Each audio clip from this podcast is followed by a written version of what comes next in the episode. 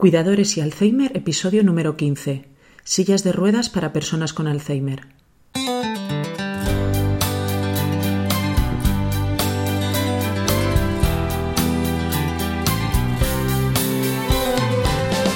Bienvenidos a nuestro podcast sobre cuidadores y Alzheimer. Un espacio abierto, vuestro espacio, un sitio en el que podamos compartir información, conocimientos y experiencias porque sabemos lo difícil que es cuidar a una persona con Alzheimer, déjanos ayudarte, estamos a tu lado.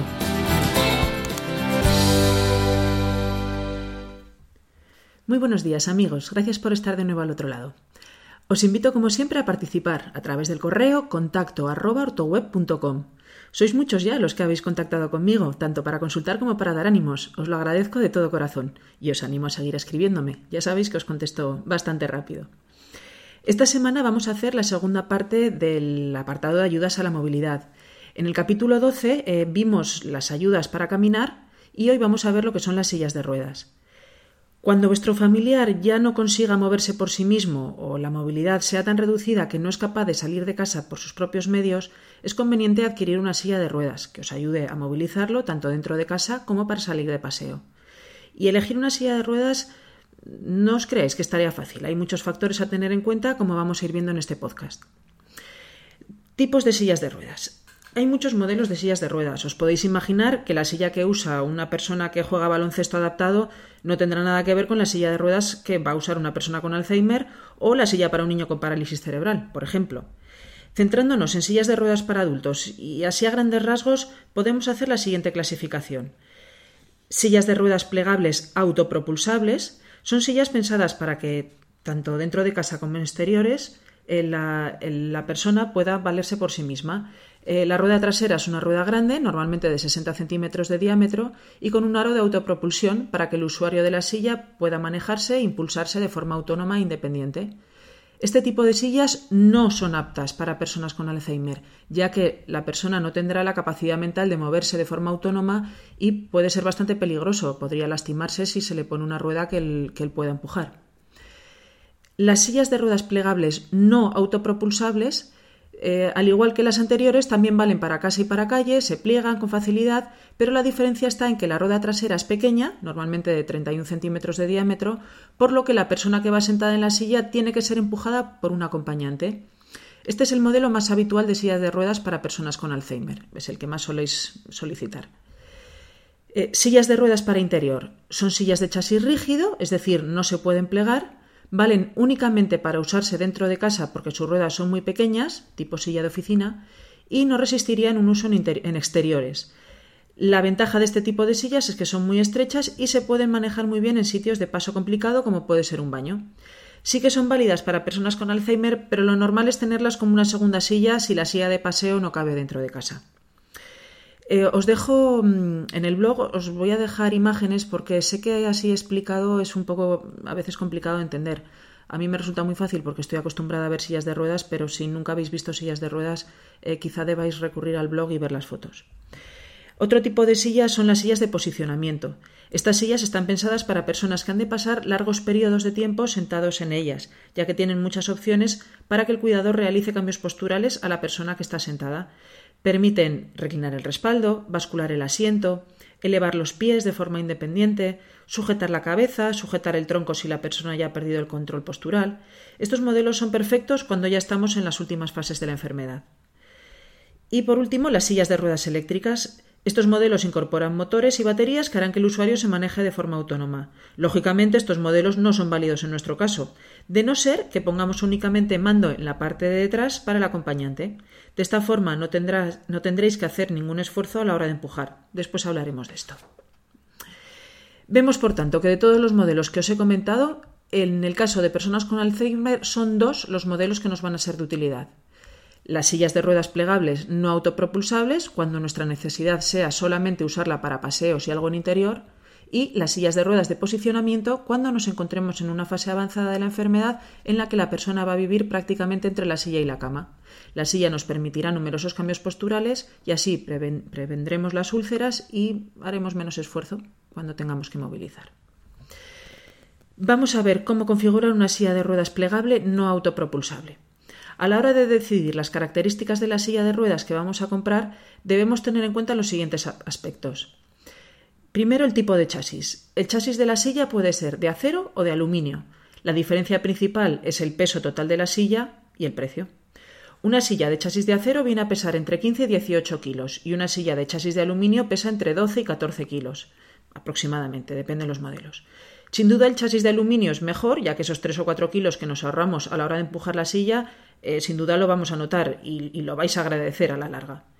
Pero si lo que impera es el precio, tenéis sillas de chasis de acero por menos de 200 euros. Hay sillas de aluminio sencillas, también por poco más de 200 euros, pero una silla un poco buena, como pueden ser las Brici, están a partir de los 330 euros. Tipo de respaldo. En las sillas de ruedas se pueden colocar tres tipos de respaldo, y esto hay que decidirlo eh, desde origen, desde que compramos la silla, porque no es algo que se pueda modificar a posteriori. El respaldo recto es el más habitual, el que normalmente veis. Los dos tubos del respaldo suben hacia arriba, forman un ángulo de 90 grados con el asiento y terminan en unos empujadores con gomas para que el acompañante empuje la silla, para que la lleve. Respaldo partido. Con la misma estructura que el anterior, pero a mitad de altura de los tubos llevan un botón o palanca, depende del fabricante. Entonces lo que permite es partir el respaldo por la mitad. Esto no tiene ninguna funcionalidad cara al paciente. La idea es poder plegar la silla de forma más compacta si tenemos que meterla en un coche con frecuencia. Bueno, en una residencia me contaron una vez que utilizaban estas sillas para lavar la cabeza a los pacientes. Al poder reclinar solamente la parte superior del respaldo, les venía muy bien para echar la cabeza hacia atrás y lavarles con más comodidad. Un pequeño truquillo, por si os sirve de utilidad. Y luego el respaldo reclinable. El respaldo completo se inclina hacia atrás en diferentes posiciones y en algunos modelos de sillas incluso se puede llegar a poner completamente horizontal. En otros solamente se reclina hasta un cierto número de grados, normalmente suele ser entre 45 y 60 grados.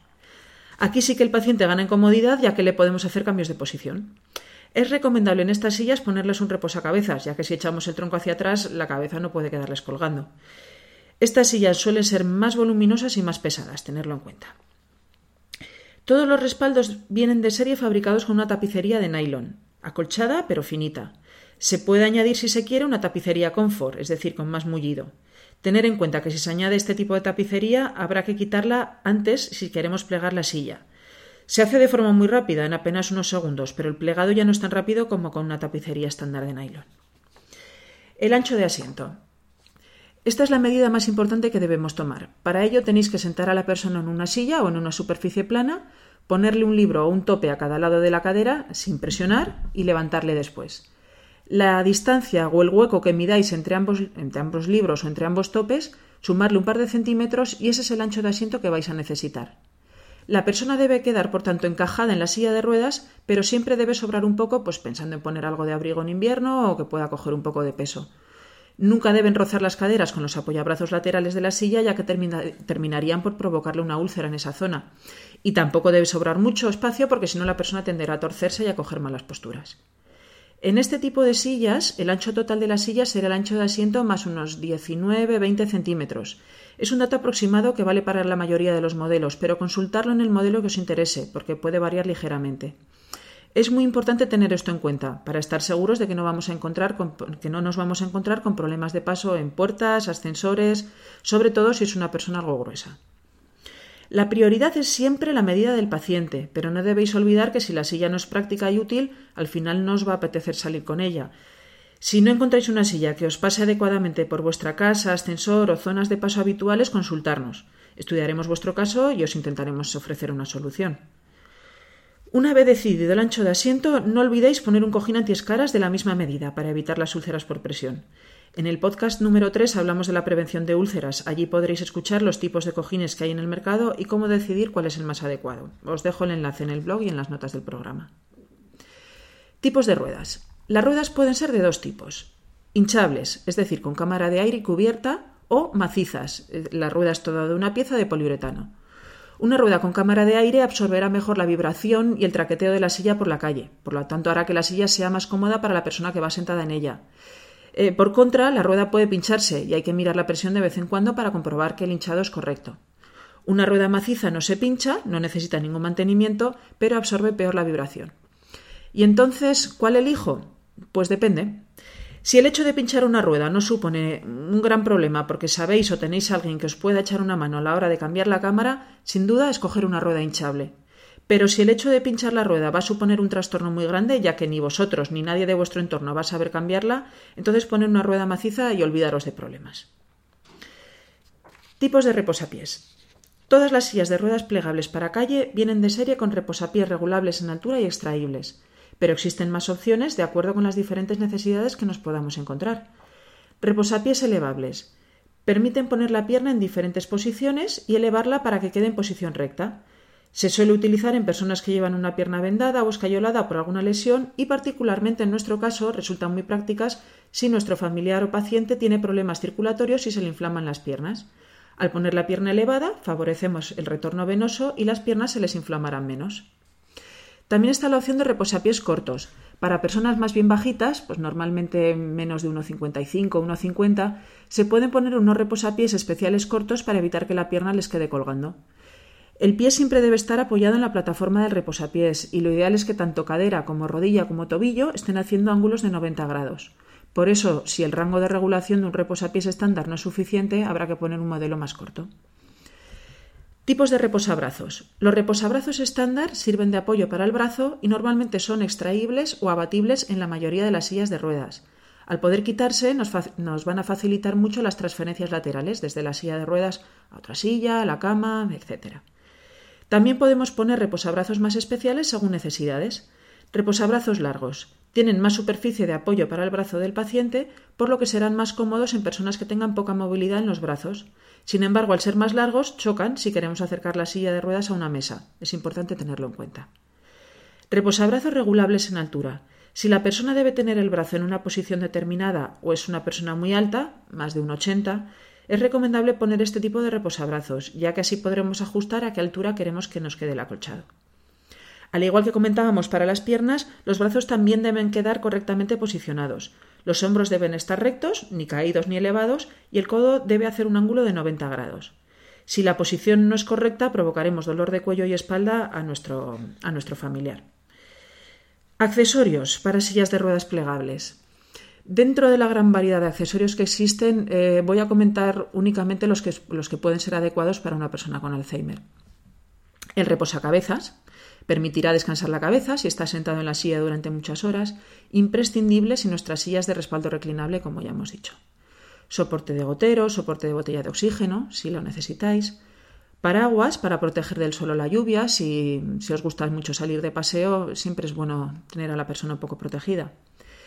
Kit para transporte en vehículos si la persona debe viajar montada en la silla de ruedas, por ejemplo en un autobús adaptado para ir a un centro de día, es recomendable poner este kit. De esta forma la silla se enganchará por los puntos homologados para una mayor seguridad.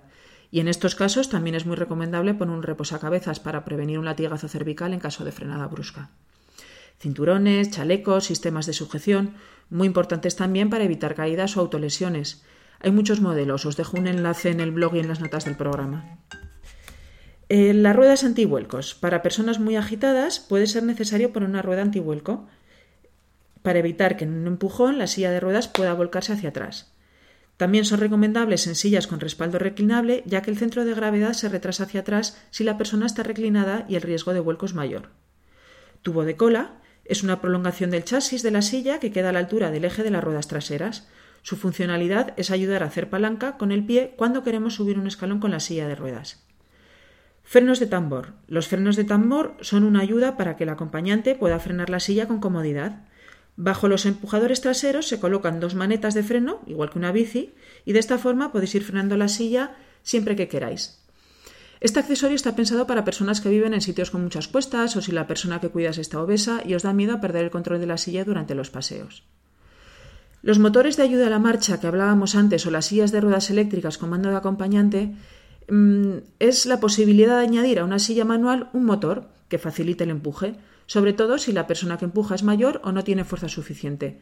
También os dejo un, os dejo un enlace, os dejo un enlace y un vídeo en las notas del programa para que veáis cómo funciona. Y la otra opción de motorización es coger una silla de ruedas eléctrica y poner el mando únicamente para el acompañante. Esta solución es más cara, pero sin duda es muy cómoda si no, si no queréis o no podéis hacer el esfuerzo de empujar una silla manual. Bueno, pues vistas las sillas plegables, vamos con las sillas de ruedas de posicionamiento. Son sillas de ruedas para personas con Alzheimer avanzado, en las que la movilidad es muy reducida o nula. Como la persona estará prácticamente todo el día entre la silla y la cama, están pensadas para aportar la máxima comodidad. Gracias a estas sillas podréis realizar numerosos cambios posturales sin esfuerzo, ya que permiten reclinar el respaldo, bascular el asiento y elevar los pies. Además, son sillas con tapicerías anatómicas, algo envolventes y cuentan con diversos elementos para un mayor confort o posicionamiento, pues como puede ser una cuña abductora, que es una pieza colchada que se pone entre las piernas para evitar que la persona se deslice hacia adelante, soportes de tronco, que son unos apoyos adicionales que se ponen a los lados del respaldo para evitar que se caigan hacia los lados y que adquieran vicios posturales cuando ya no hay control de tronco. Casi todos los modelos llevan de serie los frenos de tambor y ruedas antivuelco, ya hemos comentado antes para qué servían estos accesorios. Como posible defecto de estas sillas, debo decir que su peso es elevado, que no son plegables y que su precio es más elevado que las sillas normales plegables. Podéis consultar también los diferentes modelos en un enlace que os dejo en el blog y en las notas del programa. A la hora de configurar la silla nos regiremos también por las pautas que hemos seguido por los modelos plegables estándar. Ancho de asiento, tipo de rueda, tipo de reposabrazos, tipo de reposapiés, etc. Muy bien, ahora que ya sabéis eh, cómo, qué silla necesitáis y cómo configurarla, vamos a ver cómo ha de ser el posicionamiento en la silla para conseguir el mayor confort y evitar úlceras. Cuando elegimos una silla de ruedas para una persona con Alzheimer, debemos tener en cuenta que el enfermo no va a saber decirnos si va bien o va mal, y la mayoría de las veces no va a poder expresarse con claridad si se encuentra incómodo. Por eso es importante que vosotros sepáis cómo debe estar sentado y podáis valorar si está bien o está mal posicionado. Para eso, el ancho de asiento, tal y como hemos explicado al principio, deberá ser el ancho de sus caderas más 1 o 2 centímetros. Si es muy estrecho puede llegar a provocar úlceras y si es muy ancho tenderá a desviar la columna cogiendo malas posiciones, ya lo hemos visto. La profundidad de asiento es la medida desde la parte baja de la espalda, desde atrás de los glúteos, hasta 5 o 7 centímetros antes de llegar al hueco popliteo, la zona, el, hueco el hueco interno de las rodillas. De esta forma conseguimos la mayor superficie de apoyo posible y repartimos perfectamente las presiones. Altura de respaldo. El respaldo debe ser cómodo, debe proporcionar confort y por lo tanto debe llegar mínimo hasta la base de los omoplatos. Si la enfermedad está en fase avanzada y necesitamos más apoyo, entonces debemos buscar que llegue hasta la altura de los hombros. Reposabrazos. También lo hemos visto antes. El reposabrazos debe permitir que el codo se apoye formando el ángulo de 90 grados con los hombros en posición recta, ni caídos ni elevados. Altura de los reposapiés. También lo hemos visto. Debemos buscar que los ángulos de cadera, rodilla y tobillo sean de 90 grados. Para ello, el reposapiés hay que regularlo buscando esa posición. Un reposapiés muy bajo hará que las piernas queden colgando, provocando así problemas circulatorios, y un reposapiés muy alto hará que el peso de las piernas recaiga sobre la zona de los isquion, aumentando así el riesgo de úlceras. Reposacabezas. Este ha de ponerse solo si es necesario, es decir, cuando la persona no tiene buen control de la musculatura cervical o si queremos ir de viaje con la persona en su silla o si tenemos una silla reclinable para que tenga la cabeza apoyada cuando echamos la espalda hacia atrás. Su función es mantener la cabeza en una postura correcta, erguida y alineada con respecto al tronco. Por eso debemos fijarnos bien en su regulación. Cuando ya no hay ningún tipo de control en la cabeza, deberemos poner los reposacabezas anatómicos que tienen forma de U y sujetan los laterales de la cara para que no se les caiga hacia los lados. Todas las necesidades de posicionamiento son posibles y deben ser correctamente atendidas para evitar dolores, molestias y sobre todo úlceras por presión. Consúltanos. Si ves que tu familiar o paciente no está correctamente sentado en la silla y, ves que le hace falta otra posición, dínoslo, nosotros te ayudaremos a encontrar una solución. Bueno, pues ahora que ya tenemos nuestra silla de ruedas que le queda perfectamente ajustada y a la medida de sus necesidades, vámonos a la calle. Acompañamiento de una persona en silla de ruedas. Para el acompañamiento de una persona en silla de ruedas tenéis que seguir los mismos consejos que ya vimos en el podcast anterior cuando hablábamos de ayudas para caminar. Explícale con anterioridad lo que vas a hacer, emprender la marcha, girar, pararnos. No realices movimientos bruscos que puedan asustarle. Intenta evitar lugares con mucha aglomeración de gente o con ruidos muy altos. Vigila que la ropa que lleve sea cómoda y no le haga pliegues o arrugas que puedan molestarle o irritar la piel. En pendientes muy pronunciadas debes tener cuidado y llevar la silla en dirección contraria al sentido de la marcha. Con esto evitarás que la persona se deslice hacia adelante y se caiga. Si tienes que subir un escalón, sube primero las ruedas delanteras, dejando a la persona ligeramente basculada hacia atrás y después sube las ruedas traseras. Aquí os puede venir bien el accesorio que hemos visto, el tubo de cola, para hacer palanca con el pie. De cualquier manera, es un movimiento que requiere gran esfuerzo, ten cuidado. Para bajar el escalón, pon la silla de espaldas a la escalera, baja primero las ruedas traseras para que la persona que cuidas quede en posición basculada y después baja las ruedas delanteras. Si son varios escalones seguidos, es decir, una escalera, no quieras subirla o bajarla tú solo. Es peligroso tanto para ti como para la persona que transportas. Pide ayuda y hacerlo al menos entre dos, uno sujetando la silla por delante por la parte del chasis que está más pegada a las ruedas delanteras y otra persona que coja la silla por detrás por los empujadores traseros. Ojo, muy importante, eh, no cogéis la silla por los reposabrazos o por los reposapiés, ni por partes móviles que puedan soltarse, siempre por el chasis. Tener cuidado que, porque si lo cogéis por partes móviles, igual os, os quedéis con ellas en las manos y os vais al suelo. Os dejo unos vídeos de la Cruz Roja en el, en el blog para que veáis, mm, explica muy bien cómo es esta técnica de las escaleras. Al igual que comentábamos en el capítulo anterior, tenéis que intentar que el rato del paseo sea un momento agradable y tranquilo para ambos. Un rato de pasear, de tomar el aire y el sol, de respirar tranquilidad, para que a la vuelta os sintáis más relajados. Y para eso, como siempre, cariño, amor, paciencia, no hay otra manera. Bueno, pues si eres un cuidador y he conseguido distraerte un ratito de tus labores diarias, me doy por satisfecha. Si además he conseguido aportar alguna idea o ampliar tus conocimientos, entonces soy la persona más feliz del mundo porque este trabajo habrá servido para algo. Gracias por vuestra atención, espero que el podcast haya sido de vuestro interés y que sigáis escuchándome la próxima semana. De nuevo os recuerdo que podéis contactar a través del correo contacto os dejo la dirección en las notas del programa. Agradeceré vuestras opiniones y sugerencias, tanto positivas como negativas, y si es positiva y queréis regalarme una valoración de 5 estrellas en iTunes o un me gusta en iVoox, os estaré eternamente agradecida y ayudaréis a otras personas a que me encuentren. Nos vemos en el próximo capítulo. Hasta luego.